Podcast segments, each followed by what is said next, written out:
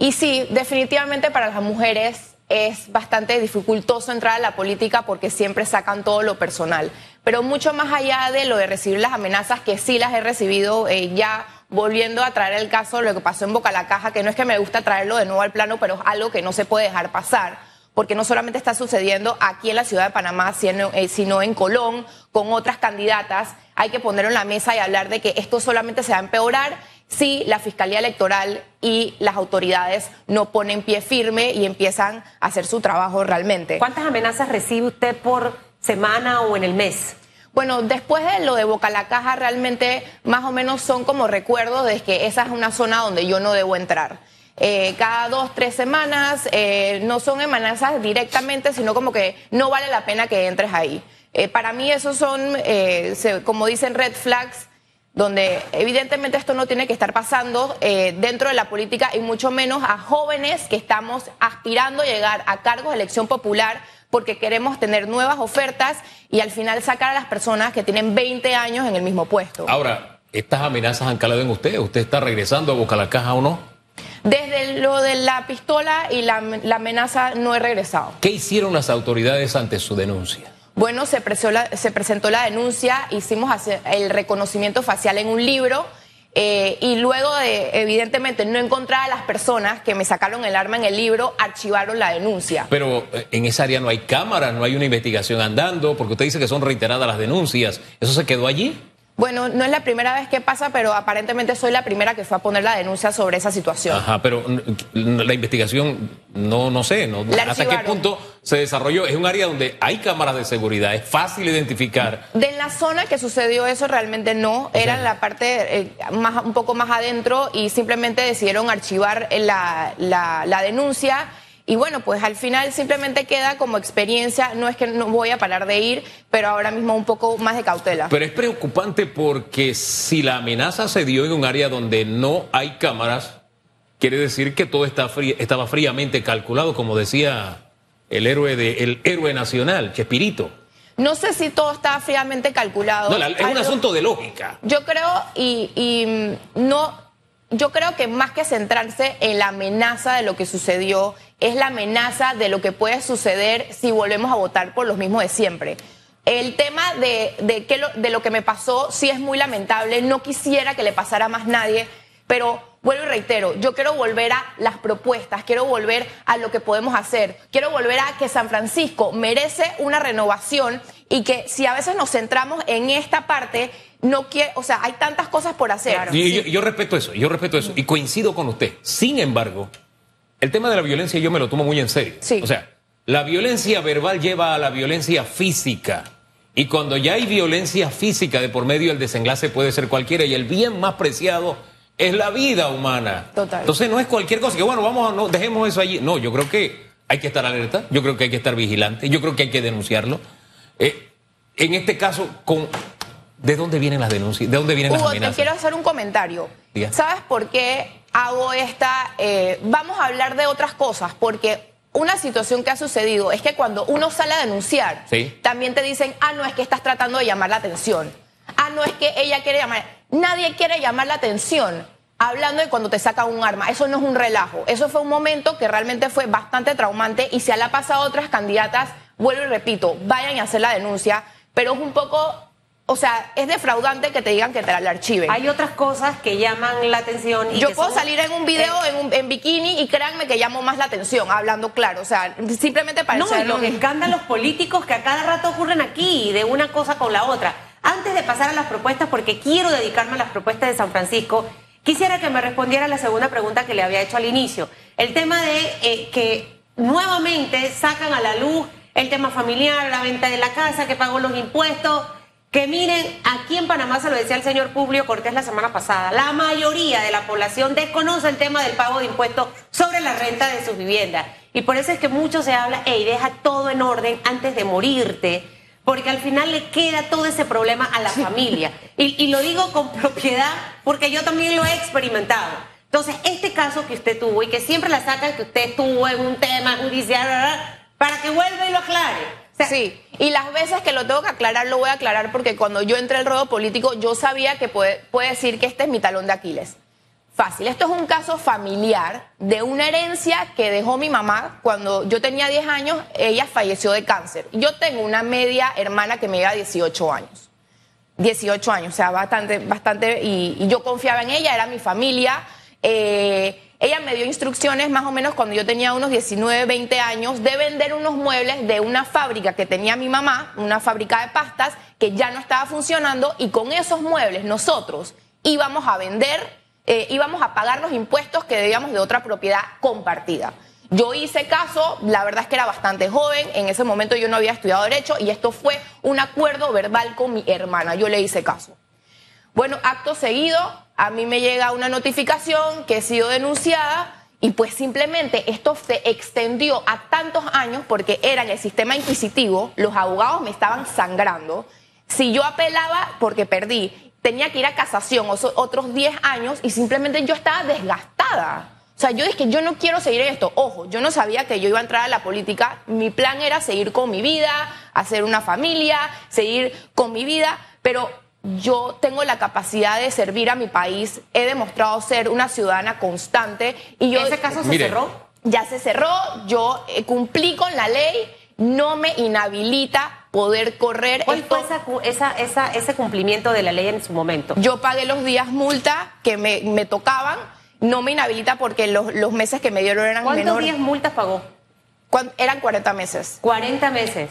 ¿Y usted siente que por eso que ocurrió y que al final conociendo el antecedente de la historia, se justifica que sea víctima de ataques? Esta es la violencia política hacia la mujer de la que mucho hablamos, porque obviamente esto fue antes de que usted decidiera entrar a la política. Realmente la parte de violencia de la política, yo creo que si cuando una persona que tiene ya poder por varios años utiliza todos los, eh, se puede decir, los mecanismos para poder, eh, no, yo no iría a difamar porque al final del día él puede decir que no es una difamación, pero por ejemplo, utilizar todas las herramientas para divulgar información que puede perjudicar mi candidatura, eso realmente no debería estar pasando, porque yo creo que es mejor, eh, puede difundir la información de dónde está el dinero de la Junta Comunal, de la descentralización o que ha hecho en los últimos 20 años. Creo que sería mucho más proactivo, se puede manejar en su carril de su trabajo, terminar su gestión y entender que ya hay que darle paso a una nueva generación de políticos jóvenes que al final yo tengo esa, esa, ese es mi pasado, ese es lo que me sucedió lastimosamente, pero eso no significa que yo no pueda hacer un trabajo. Claro, uno aprende y es fuertísimo porque yo también entiendo que la ciudadanía está harta de los políticos y que si entra una cara nueva con un historial y tú no conoces mi historia porque o sea, imagínense, yo estoy dispuesta a, abrirme de un asunto familiar que lastimosamente es doloroso porque no es fácil pelearse con una hermana y, decirle al mundo entero, mira, esto pasó en mi familia, pero yo entiendo que hay un descontento en la ciudadanía y que cuando yo entré al ruedo político yo sabía que yo tenía que ser lo más transparente. Y eso es lo que he sido desde el día uno. A diferencia de otros políticos que tienden a, no, vamos a, a sacar un comunicado, que me miren la cara y que entiendan que yo puedo entender que hay un cierto tipo de desconfianza porque al final del día que digan que hay un, un caso familiar y un problema es, es, normal, pero aclarar hace que podamos transformar un poco la política y la gente pueda decir, tú sabes que a mí también me pasó eso, porque me han llegado muchos mensajes, ay, yo también me peleé con mi tía que me quitó un terreno, yo también me peleé con un hermano que está, son cosas que simplemente escalan. Mire, no hay familia perfecta, los seres humanos somos imperfectos cometemos errores, pero yo, yo sí quisiera poner los puntos sobre las sillas en este, en este aspecto. Primero, tener claro, usted fue condenada, ¿verdad? Sí. Sí, fue condenada. Entonces, yo no pongo la carga de la prueba sobre usted, sino sobre el movimiento que la postula. ¿Por qué? Porque el movimiento que la postula tiene en su reglamento, en sus estatutos, que no postulará a nadie que haya sido condenado. Entonces, la carga no está en usted, sino está en el movimiento.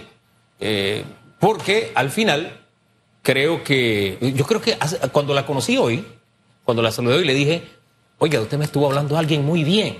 Y le dije quién era, ¿no? ¿Eso qué quiere decir? Que una persona es el resultado de sus aciertos y sus desaciertos, de sus triunfos y de sus fracasos, de, de sus defectos y de sus virtudes también. Y uno no puede negar su pasado. Mi pasado es este. Pero usted no fue la que puso en el estatuto, ellos no voy a postular a nadie que no haya sido condenado. Ahí está ese detallito. Hugo, hay también un detalle del estatuto eh, de MOCA, el Movimiento Otro Camino, donde habla específicamente de un tiempo y serían cinco años para arriba. Ah, dice tiempo. Entonces, yo creo que también parte de las publicaciones y ahí es donde uno, ahí es donde tú, si vas a dar la información, dala completa.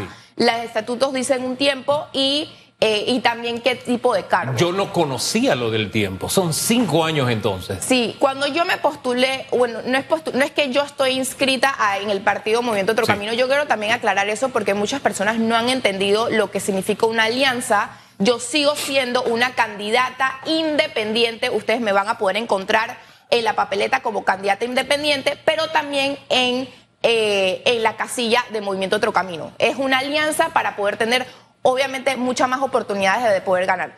Cuando yo presento mi documentación, lo primero que yo digo es, hola, soy Serena, esto me pasó. Si ustedes me quieren como candidata, esto es mi pasado, este es mi futuro y estas son todas mis cualidades. Y ellos decidieron que evidentemente yo era muy buena candidata, tengo un recorrido como ciudadana y, y tomaron el riesgo porque sabían que venía un backlash, porque hubo un backlash, y aún así me respaldaron. Y va a seguir ese backlash hasta, hasta, mayo del próximo año.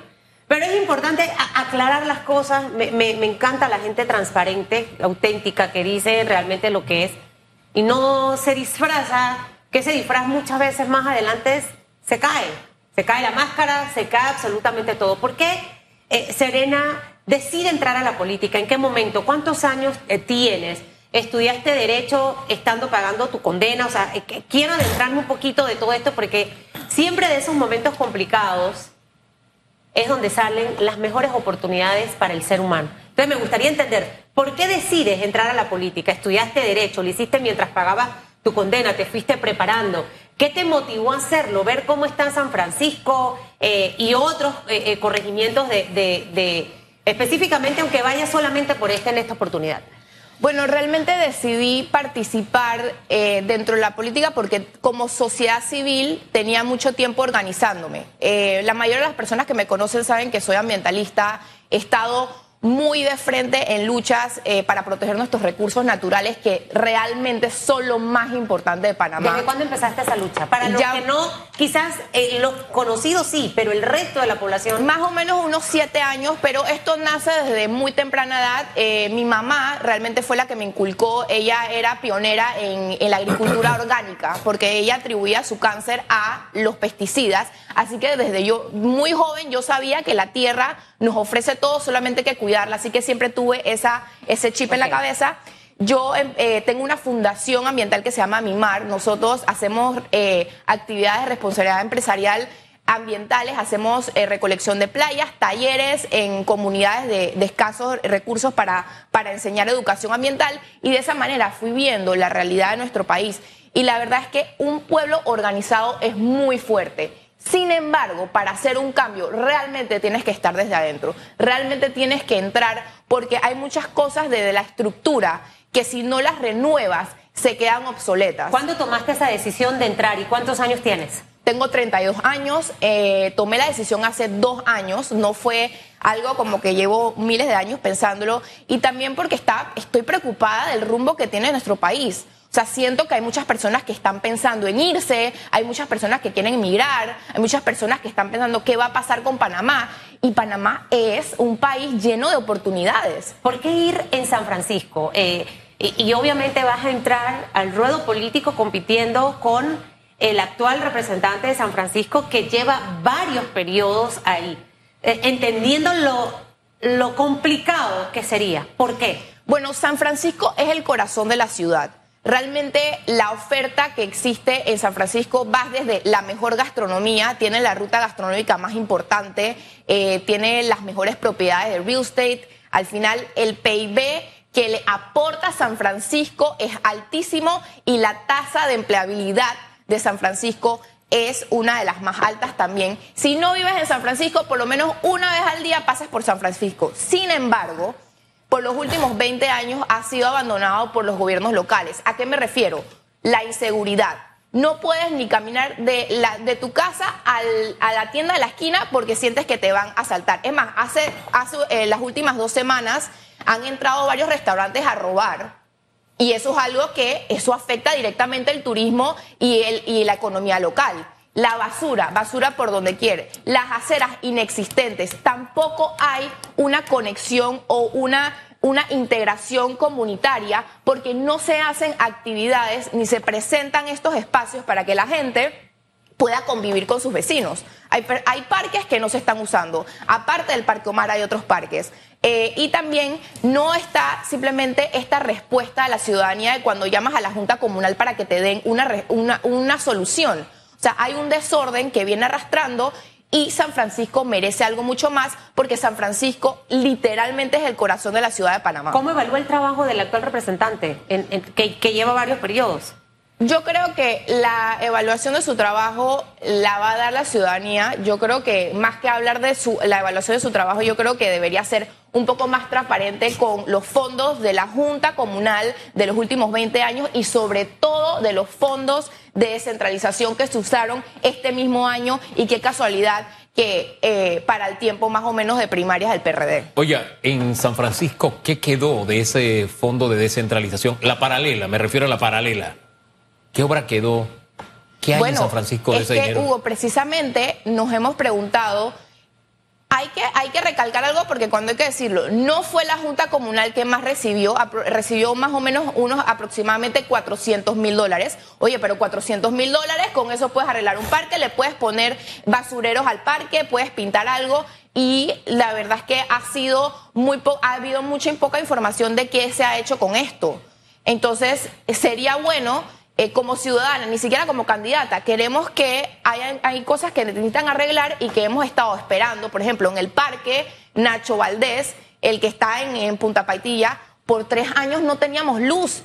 En la noche eso asaltaban a la gente. Hasta hace dos semanas pusieron las luces y es que siempre me vuelo que al año preelectoral vienen y arreglan y ponen un parche en todo. Es que no podemos seguir así y por eso es que yo me metí a la política porque voy a intentarlo. A pesar de todo lo que me puedan decir, yo siento que tengo el temple o lo estoy desarrollando porque todos los días aprendes algo para cuando yo voy a entrar a mi gestión, realmente si yo le tengo que caer mal a un par de personas para poner orden, eso tampoco es que me afecte a mí, porque esa es otra cosa. Cuando tú entras a hacer un trabajo, no le vas a caer bien a todo el mundo, ni vas a hacer monedita de oro, porque hay cosas que tenemos que poner en orden. Ahí está demasiado desordenada esta, esta ciudad. El presupuesto que ha manejado la Junta Comunal, no sé si lo conoce, Serena, eh, y el papel que desempeña cada edil, cada representante de los 26 corregimientos en ese Consejo Municipal donde deben trabajar mancomunadamente con el alcalde, en pro y en beneficio de cada uno de los corregimientos.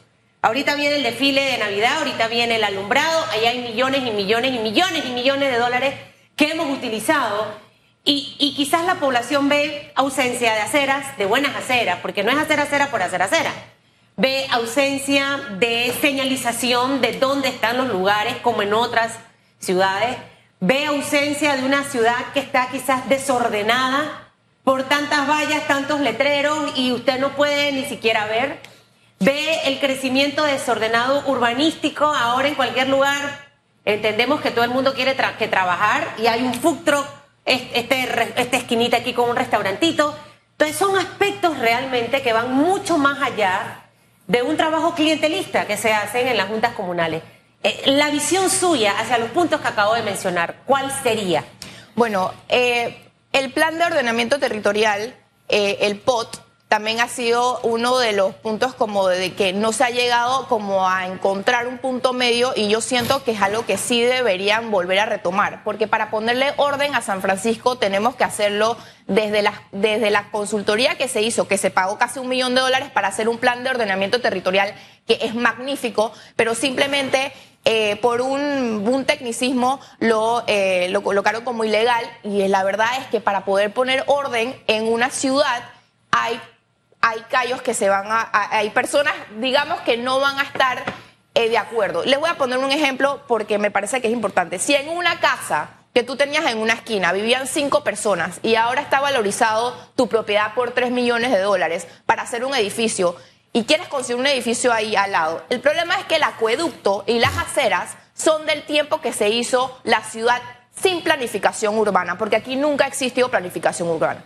Si tú quieres levantar un edificio, digamos que van a vivir 250 personas, en el mismo lugar que va a estar el acueducto de la casa de cinco personas, evidentemente se va a ver el problema y todo se va a, empezar a dañar.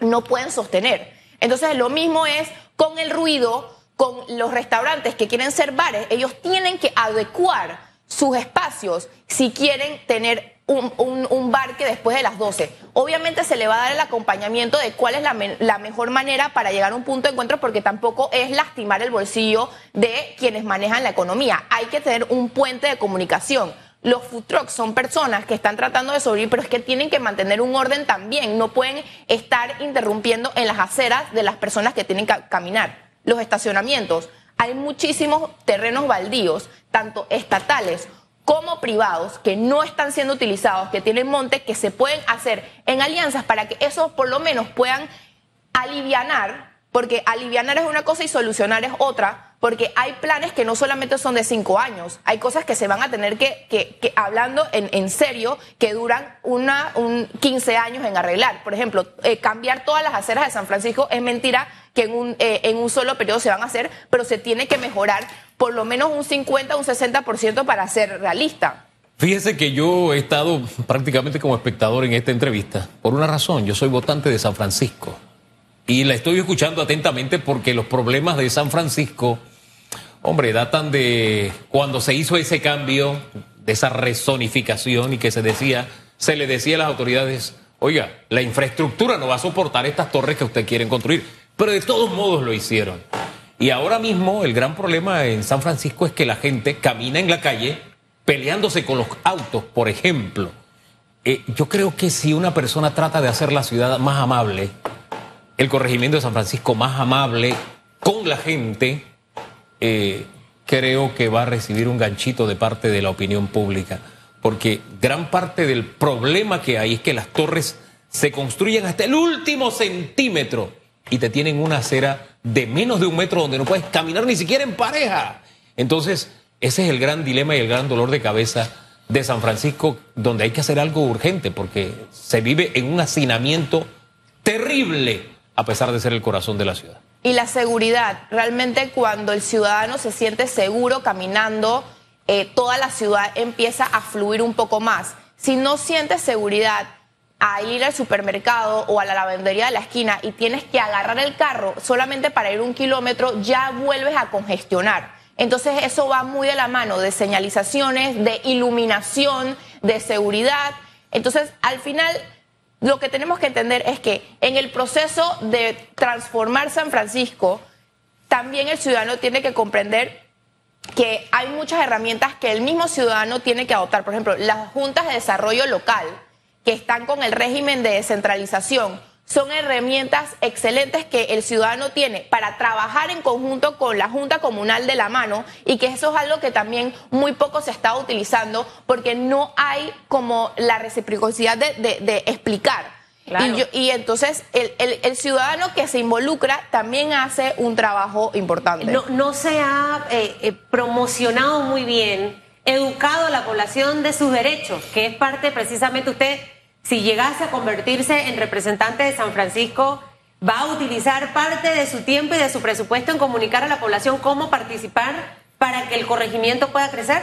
Una de mis propuestas es tener una atención ciudadana a la medida. No es lo mismo que una persona de 80 años necesita ayuda de la Junta Comunal y llame por teléfono y lo atiendan a que, por ejemplo, una persona más joven que tiene más facilidad con la tecnología.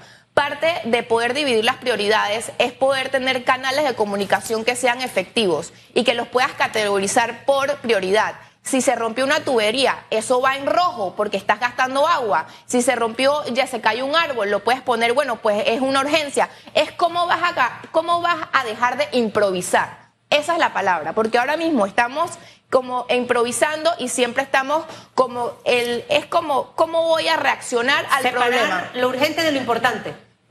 Es que sí, porque es que al final del día sigue siendo, un, sigue siendo una junta comunal que trabaja bajo un parado de un alcalde, que esperemos que haya un mejor alcalde con el que podamos trabajar de la mano, porque hay, hay cosas que se van a tener que hacer en conjunto. ¿Cuál sería ese mensaje de Serena Bambas? Serena Bambas. El mensaje sería... Para la mujer, quiero cerrar con eso, ¿no? Eh, eh, que se necesita un 50-50 en este momento y no lo tenemos. Ya las cifras hablan de poca participación de la mujer en la vida política y es precisamente por muchos factores que ocurren. ¿Cuál sería ese mensaje? Y de darle oportunidades a esas mujeres preparadas, porque no es que por ser mujer le vamos a dar chance a la población. Yo diría que el mensaje sería, eh, esto que nosotros estamos haciendo, las mujeres que nos hemos atrevido, le estamos abriendo las puertas a las siguiente etapa. Así como las mujeres que lucharon para que pudiéramos votar y pudiéramos ir a la escuela y pudiéramos tener derechos, nosotros estamos en esta misma trayectoria. Atrevernos a poder participar hace que, que la ciudadanía entera tenga mejores derechos y que haya una participación donde nos sintamos más cómodas, pero sobre todo el mensaje se lo quiero dar a los jóvenes. Para todos esos jóvenes, eh, recuerden que nuestro país es un país lleno de oportunidades. Si nosotros nos vamos o estamos pensando eh, que todo está acabado, no perdamos la esperanza, pero tenemos que involucrarnos. Y es mucho más allá de meternos a una red social a criticar o a quejarnos.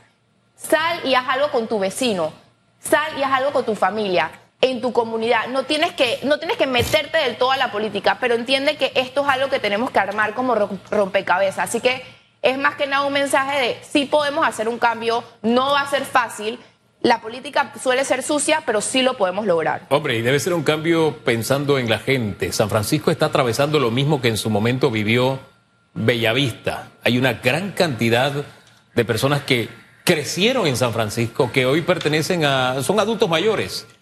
Y qué, qué lío para que ellos puedan seguir viviendo en San Francisco, porque al lado hay un bar, una parrillada, que no hay control en las noches, se estacionan donde sea y eso pasa incluso frente a la propia policía. Allí uno ve ese desorden todos los días. Y ahí tiene que haber alguna autoridad que logre esa convivencia del que quiere seguir viviendo en San Francisco y del que quiere hacer un negocio en San Francisco. Para eso existen las normas y para eso existen las autoridades. No he decidido mi voto, pero suena interesante su propuesta. Serena, usted manténgase serena y siga en la pelea. Gracias por acompañarnos el día de hoy. Gracias a ustedes.